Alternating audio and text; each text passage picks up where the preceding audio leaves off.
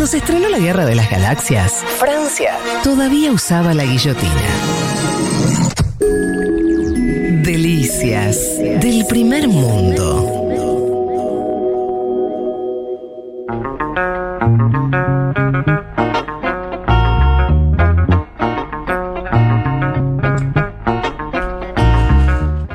Arrancamos eh, con Francia, entonces nos vamos allí. ¿Sí? Dale, vamos. Bueno, decíamos segunda vuelta Macron-Le Pen, escenario repetido, ¿no? A menos en quienes pasan al de 2017, pero como decíamos con diversos condimentos, ¿no? Que hacen de esta elección algo distinto. A ver, empecemos por los resultados del domingo pasado. Macron saca 27.8, unos puntitos más arriba que 2017, que había sacado 24. Le Pen también es un poquito más, 23%. Melenchón 22%, ¿no? Ahí decíamos una buena elección de la izquierda que... A nada quedó, por haber pasado. Nada, nada, nada. En la claro. puerta. Menos de un punto, ¿no es cierto? Efectivamente. ¿Cuántos ¿no? son 400 mil Wow. votos eran, no? Mm. Y, y todo lo que se habla de Le Pen y nada de Melenchón, ¿viste?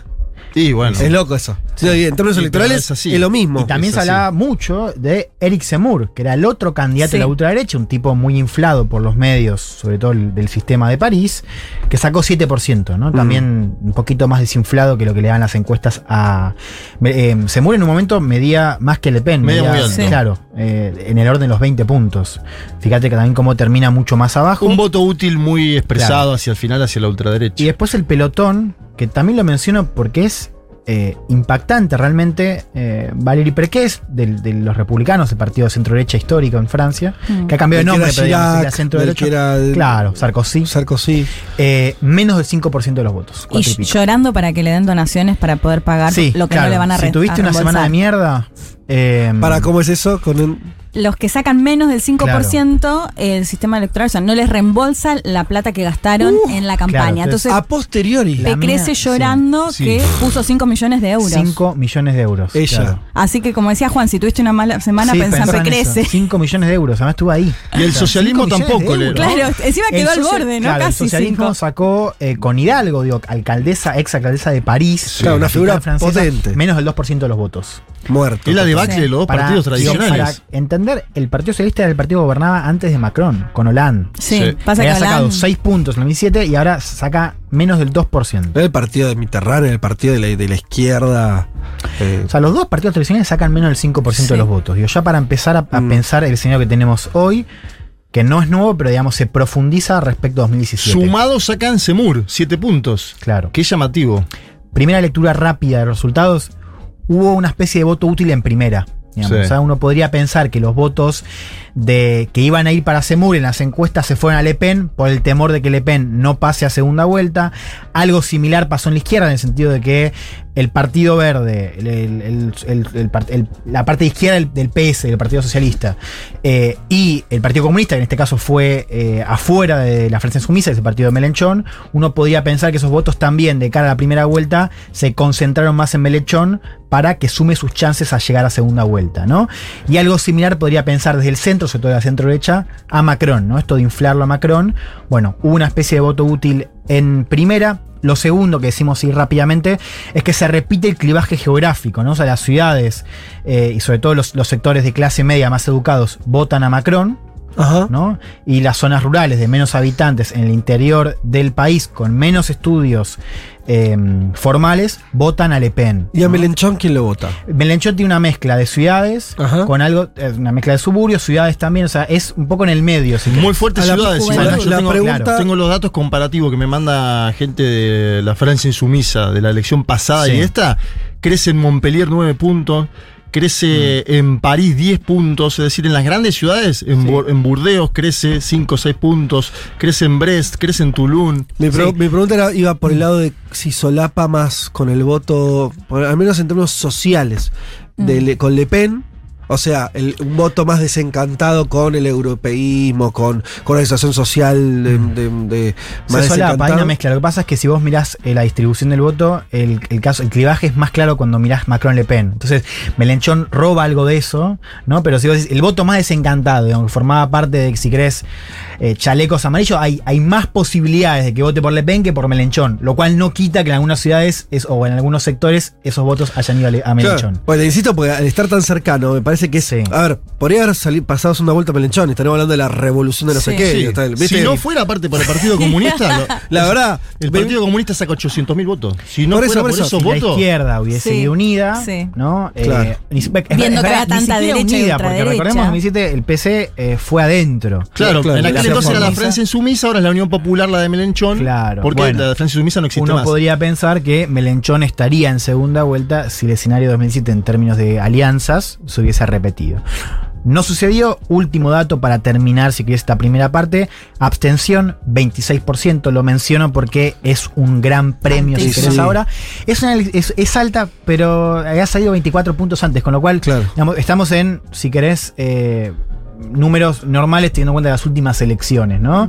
Eh, y Europa viene ya hace mucho tiempo con abstención, que es bien alta en elecciones parlamentarias y municipales, ¿no? En este caso en presidenciales es eh, más baja.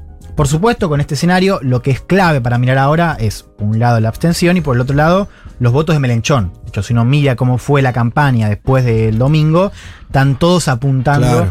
al electorado de Melenchón. Cuando dice apuntando, ¿qué hacen? Le- ahora, ahora te voy a contar, pero antes de- déjame decirte eh, qué dijo Melenchón. O sea, porque él reaccionó rápidamente.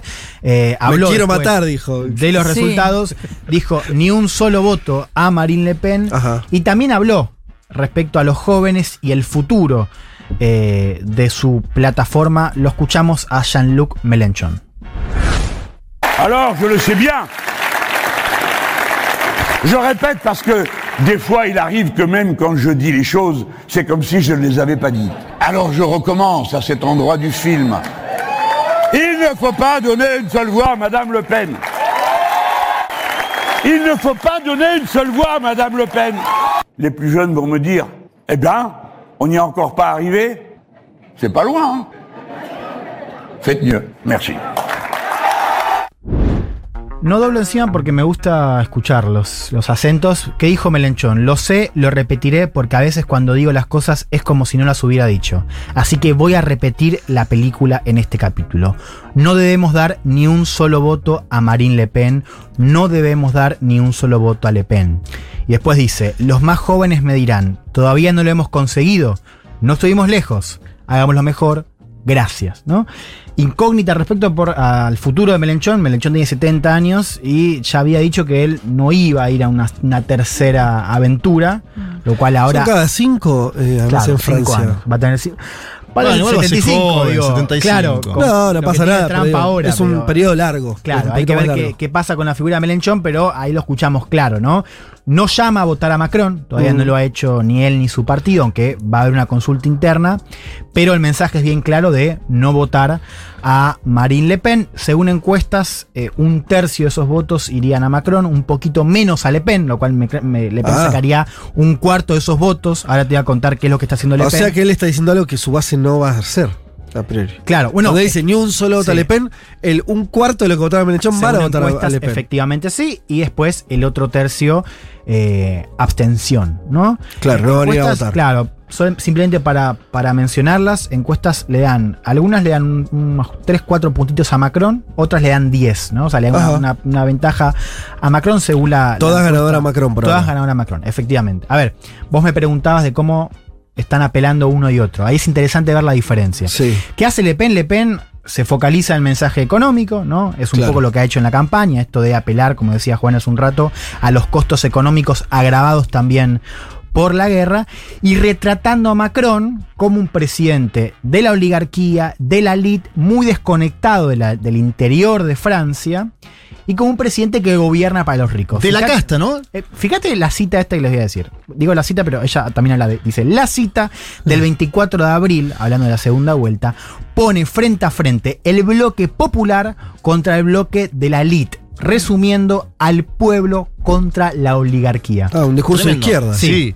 Y después escucha- menciona la palabra justicia social. Claro, escuchá, o sea, pasa Sí. por FSOC y la Sí. FSOC 2010 y la afiliás. ¿Y qué quedó del discurso? Eh, ¿Qué, qué- qué par- sí. Dentro de su plataforma, su discurso, ¿cuál hay una Mm. parte más este, reaccionaria? Sí, bueno, a ver, en la primera vuelta Le Pen, digo, esto ya venía de antes de la segunda vuelta. Le Pen había, no se había moderado, pero sí había ocultado, o sea, había hablado menos de seguridad e inmigración, donde ahí Mm. Tiene los condimentos que la hacen ser parte de la ultraderecha a Claro. nivel europeo, ¿no? O sea, un mensaje muy en contra de la cuestión del Islam, eh, una propuesta muy ridícula porque es institucional, que es hacer un referéndum para reducir las ayudas sociales eh, hacia extranjeros, la Ajá. cual en Francia, por el- el- el- la cantidad de recursos ayudas sociales, es un tema de discusión dentro de la ultraderecha, pero apelando sobre todo a esta cuestión de los costos económicos, ¿no? Eso lo venía diciendo en la primera y lo va a hacer de vuelta en la segunda. Un vuelco que dio en, ya en el 2018, ¿no? Cuando después de la elección con Macron cambia el nombre del partido Sí. de Frente a Agrupación Nacional y ahí se empieza a Ahora, moderar, entre comillas, o al menos correr un poco este discurso. Sí, es parte de, de lo que hace Le Pen antes inclusive. El 2018 fue un hito, efectivamente, porque cambia el nombre del partido, pero ahora vamos a comentar por qué Le Pen ya venía, si querés, en lenguaje psicoanalítico, ya había matado al padre, ¿no? Ahora vamos a ver Claro. quién era el padre, Jean-Marie Le Pen, eh, que fue candidato en 2002 también, ¿no? Con un mensaje y un perfil más abiertamente xenófobo y más abiertamente racista, ¿no? Condimentos que Le Pen desde hace varios años intenta o maquillar o desechar u ocultar. Ustedes hablan de moderación. Vos Esto que me contaste bien, es una frase, es una cita. No, pero Por yo eso- no dije moderación, es, es ocultarlo, ¿eh? Es Bueno, bueno. hablar menos. Claro, sí. pero- pero yo no dije moderar, No, está pero bien. me refería a correr un poco ese discurso, era todo el tiempo el planteo del velo en las mujeres musulmanas o no, las inmigrantes, El eje- bueno, correrlo un poco o que no sea lo prioritario de su Gatitos narrativa. y economía, ¿no? El eje Claro. es lo identitario. Para resumirlo, Sí. ¿no? Podría ser. Sí. Pero todo lo que estamos, lo que estás contando de la cuestión más económica y social. Y vos decís, bueno, la verdad que en eso lo podría afirmar, no sé, Podemos decía lo mismo. Sí. Eh, eso es. Es una, son unas frases ahí que se tiran como. ¿no? O efectivamente es una derecha. Porque yo lo veo muy distinto a Vox, que no tiene. A ver, o es una derecha que está combinando, está inventando algo. No, pero es. es, eh, yo creo que Francia es un caso muy atípico. No, muy atípico no. Al revés. Es, es el más típico, digamos, donde se ve claramente esta eh, nueva sociología, si querés, electoral en Occidente, donde las comunidades que antes votaban, por ejemplo en Francia, al Partido Comunista, ya votaban a Le Pen en 2017. Sí. digamos. Es, y, y qué pasa en Estados Unidos? En Estados Unidos, en el, en el Midwest, que votaban demócrata en 60-70, Sí. se fue a Trump en 2016. Entonces, eso ya viene siendo parte del mensaje de ultraderecha y también, si querés, de la demografía. O sea, hablamos de sectores obreros con menos educación, fuera de las grandes ciudades. Eso ya es la base de ultraderecha en Europa hace tiempo. En Francia se ve de manera mucho más nítida, digamos, porque también se apoya, si querés, eh, en lo que era el sistema antes, porque digo, la ultraderecha en Francia no nace con, con Marine Le Pen. Tiene un largo recorrido que arranca, si querés, con mucha fuerza en los 60. Pero era, era de las clases altas esa, esa ultraderecha. No. O sea, tenía base en, en- O sea, tenía votos, si querés, de la derecha católica en sectores rurales de clases altas, pero la historia de la nueva derecha francesa, digamos, que es también de donde viene el discurso de Semur, digo, para sacarlo de Le Pen, Ajá. ya tenía penetración en sectores obreros, lo cual, eso, después de los 90, se hace mucho más claro porque desaparece, digamos, el Partido Comunista y tenés un cambio mucho más marcado hacia la ultraderecha. A lo que voy es que esa apelación a sectores obreros estuvo siempre. Ahora se ve mucho más nítido porque ahora, con, después de los 90, cambió y vos ves los votos, digo, el, el- como te decía al principio, el clivaje eh, geográfico y son los, los clases media alta votando en ciudades a Macron y en sectores obreros fuera de las ciudades grandes votando a Le Pen. Sí. Eh, ¿se Yo te vuelvo a hacer una pregunta porque, a ver, si el- Sí. un tercio del electorado de Melenchón, por más que Melenchón diga, che, a Le Pen ningún voto, y se entiende por qué dice Sí. eso. Un tercio de los votantes, no el 10%, dice, yo voy a votar a Le Pen.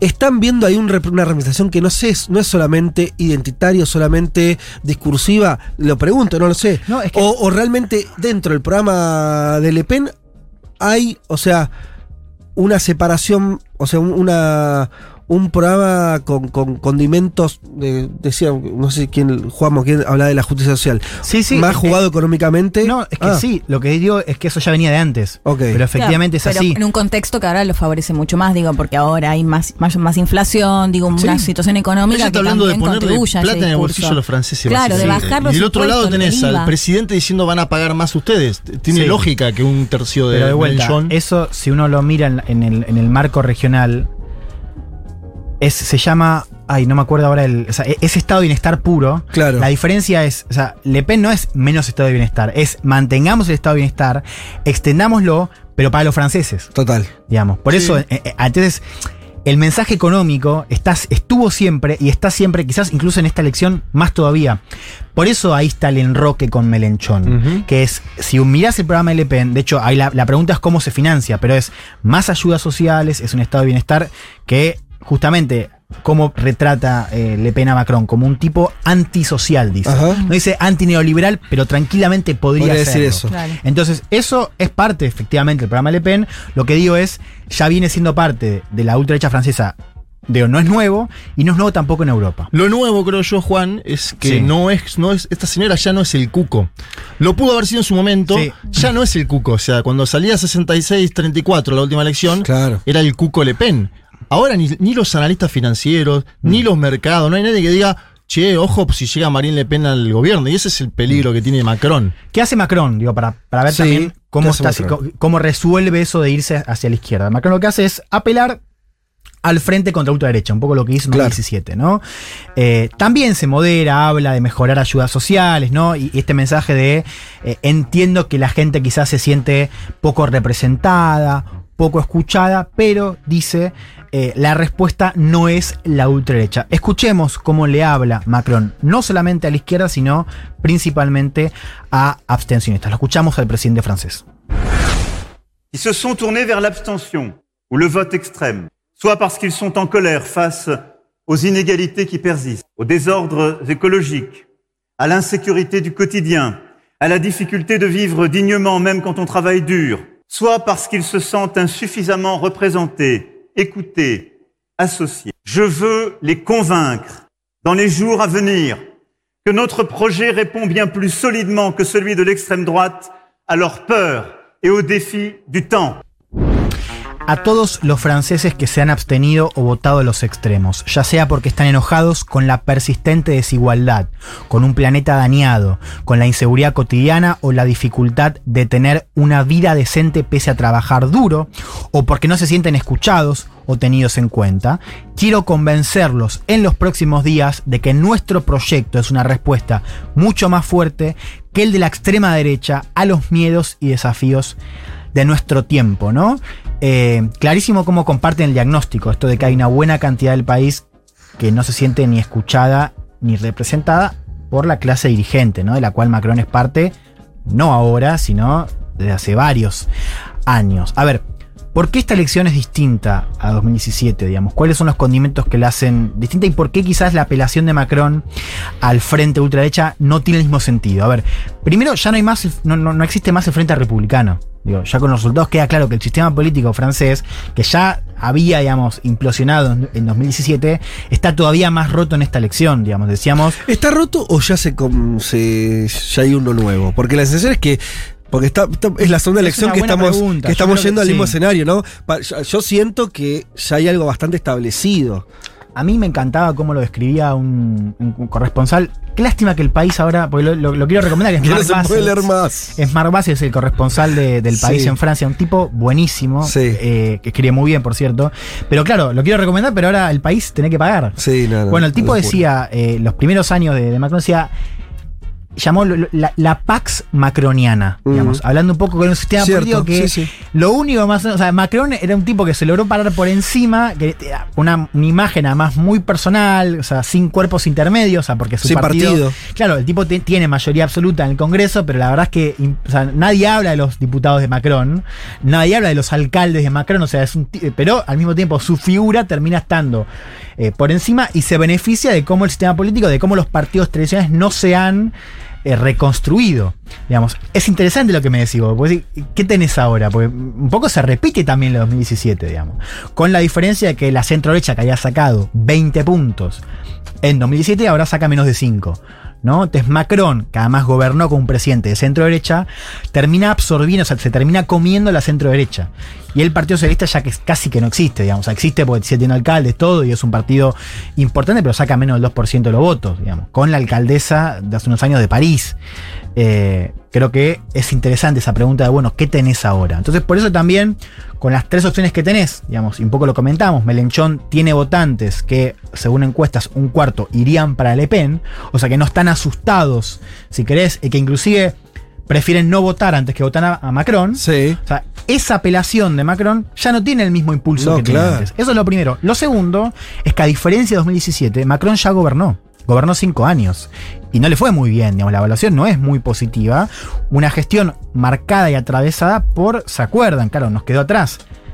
Pero los chalecos amarillos, prepandemia, que fue un estallido Sí. terrible y muy sintomático también de esa desconexión de la Francia periférica, como decían unos académicos, hay la Francia que no está representada por la elite de París. Bueno, Macron, eso atravesó mucho la presidencia de Macron y por supuesto también la golpeó. O sea, Macron venía, fue como el descenso de Júpiter, como le decían a Macron, Claro. ¿no? Como el- lo bajó de un ondazo. ¿Te acordás que cuando vino acá al G20, eh, lo fue a buscar uno con un chaleco amarillo en esa etapa? Cierto. Qué divertido, la Argentina siempre. Cierto. Con lo cual, ese retrato que hace Le Pen de Macron como un presidente que no gobierna para la mayoría, que gobierna para los ricos, bueno, por supuesto tiene mucho más asidero, porque en estos cinco años lo que hizo Macron se le parece mucho a esa caricatura eh, o a esa narrativa que eh, impulsa Le Pen. Y lo tercero es un poco lo que decías vos, Juan, que es el tema del factor Eric Zemmour, digamos, este candidato mucho más radical y sin pelos en la lengua, donde los medios franceses pusieron todo el foco, ¿no? Como el nuevo candidato de ultraderecha, Ajá. tuvo un efecto no deseado, si querés, que es que moderó a Le Pen. Le Pen, comparada con Zemmour, aparece como una candidata menos extremista, más seria incluso, que era el gran mote que tenía Le Pen en 2017, que es una candidata que, cuyos números no cerraban, tampoco cierran ahora, pero claro, la, ¿Qué los números? medios- los- la- el programa económico, Ah. y esto que te decía, el referéndum para cortar ayudas eh, extranjeras, Sí. eso es inconstitucional, no, no existe, no, no, no, no, no, puede, o sea, tiene que tener una, una mayoría en el Congreso que no la tiene, o sea, no, no, no, no camina, digamos. Pero claro, eso que había aparecido muy fuerte en 2017, ahora con el- la llegada de Semur, y también tenemos que hablar de la cobertura mediática, como decías vos, digamos, nadie hablado de Melenchón, eh, de- se dejó hablar del, del miedo de Le Pen, se concentró todo en Semur, y claro, eso lo aprovechó también Le Pen, que como decía bien Leti, también estuvo intentando ya hace varios años eh, despojarse de la imagen, si querés, más extremista de su partido y de A su figura. diferencia de Semur, que fue multado, entiendo que varias veces por Mm. incitación al odio racial por las bestialidades que decía al aire, porque Mm. era, es un medio periodista, escritor. Sí. Total. Y, y pensaba que además un Semur que sí le habla más a la ultraderecha, más elitista, quizás más. Claro, eso que decía Fede. digamos, de- claro, de es la Pen claro, más o sea, popular, esa, esa ultraderecha más, más conservadora, más la derecha católica francesa. Se fue que- a Zemmour. Claro, que de hecho eso es parte también de la interna dentro de la ultraderecha francesa, porque Mario Marechal, que es la sobrina de. Hay una disputa Sí. acerca de. de- de- Que lo apoyó a Zemmour. Claro, la sobrina de Le Pen, que también se, se proyectaba como heredera del padre, una mina que además es invitada a los foros de ultraderecha con los Bolsonaro, por ejemplo, Ajá. apoyó a Claro. antes que a Le Pen, Claro, diciendo esto de que Le Mm. Pen se ha vuelto socialista. Claro. Bueno, viste que por eso yo te preguntaba cuánto, porque el, el giro suena un poco real en términos de que, que empieza a representar a un sector Sí, sí, de los es que, que les lo va hace. mal. Entonces, viste, Mm. eh, esos posicionamientos durante un tiempo pueden ser medio chamullo. Ahora, si se vuelve estructural, bueno. Sí, bueno, es que la- el- vos tenés varios casos en Europa donde los bastiones que solían votar a la socialdemocracia o al Partido Comunista, si es en el caso de Italia, ¿no? Digo, o, o Francia, donde el, donde el PC tenía mucha más. mucho Alemania más- también, ¿no? Alemania. Sí, Alemania es más- socialdemócrata, pero- pero también vale el con caso. Alemania, claro. Claro, ¿no? Eh, muchas de esas bases se fueron a la ultraderecha. El caso francés es, es más interesante, si querés, porque lo concentra más todavía, ¿no? Es, es más claro. Eh, te iba a hacer. Ah, esta pregunta te iba a hacer. Sí. Eh, por ahí podemos ir cerrando con esto. ¿Está jugando o no está jugando la guerra en Quiero que eh, vayamos la ahí. elección de Francia? Sí, Vayamos bien. a eso. Eh, lo comentamos la semana pasada. Macron, fíjese la, la dinámica, ¿no? Y también para entender como contexto, esta es la primera gran elección en Europa después de la guerra. O Claro. bueno, después de que arranca la guerra. guerra, ¿no? Sí, sí, sí. Macron que cosecha esta imagen de diplomático que se junta con Putin y que Mm. hace todo para zafar de la guerra, ¿no? Eh, ahí cosecha votos, digo, cosecha, claro, una vez que pasa eh, ese momento, el foco se corre a los costos económicos. Y ahí es donde el mensaje de Le Pen empieza a resonar más, ¿no? Esto de quién paga los costos de la guerra. Por eso, Le Pen, desde el vamos, eh, se... mm, Estuvo en contra del, del boicot a Rusia, Claro. digamos. Eh, y lo volvió a decir. Es interesante cómo Ah, bueno, entonces ahí hay una gran diferencia. hay una gran diferencia. O sea, Le y Pen- con OTAN también, ¿no? Claro. Fuerte, dis- Eh, fuerte distancia escuchemos, con el tema escuchemos OTAN. lo que decía Le Pen y voy cerrando Dale. con esto, pero lo que decía Le, Le Pen respecto a la guerra ruso-ucraniana y cómo ella se opone a aislar a Rusia. Dès que la guerre russo-ukrainienne sera achevée et aura été réglée par un traité de paix, je me prononcerai en faveur de la mise en œuvre d'un rapprochement stratégique entre l'OTAN et la Russie, comme cela avait été naguère envisagé. C'est l'intérêt de la France et de l'Europe, mais aussi, je crois, des États-Unis. Je le dis d'autant plus volontiers que le Frexit n'est nullement notre projet. Mais lorsque la Grande-Bretagne a quitté l'Union européenne, la classe dirigeante française a parlé d'un repli nationaliste et insulaire et prédit un cataclysme pour les Anglais. Or, il n'en est rien. Acá Le Pen propone un acercamiento estratégico a Rusia y habla también de este proyecto del Frexit, ¿no? que le achacan algunos de querer sacar a Francia de la Unión Europea. Escuchemos Sí. lo que decía. En cuanto acabe la guerra ruso-ucraniana Mm. y se haya resuelto con un acuerdo de paz, pediré que se lleve a cabo un acercamiento estratégico entre la OTAN y Rusia, tal como se había considerado en su día. Es en interés de Francia y Europa, así como de Estados Unidos.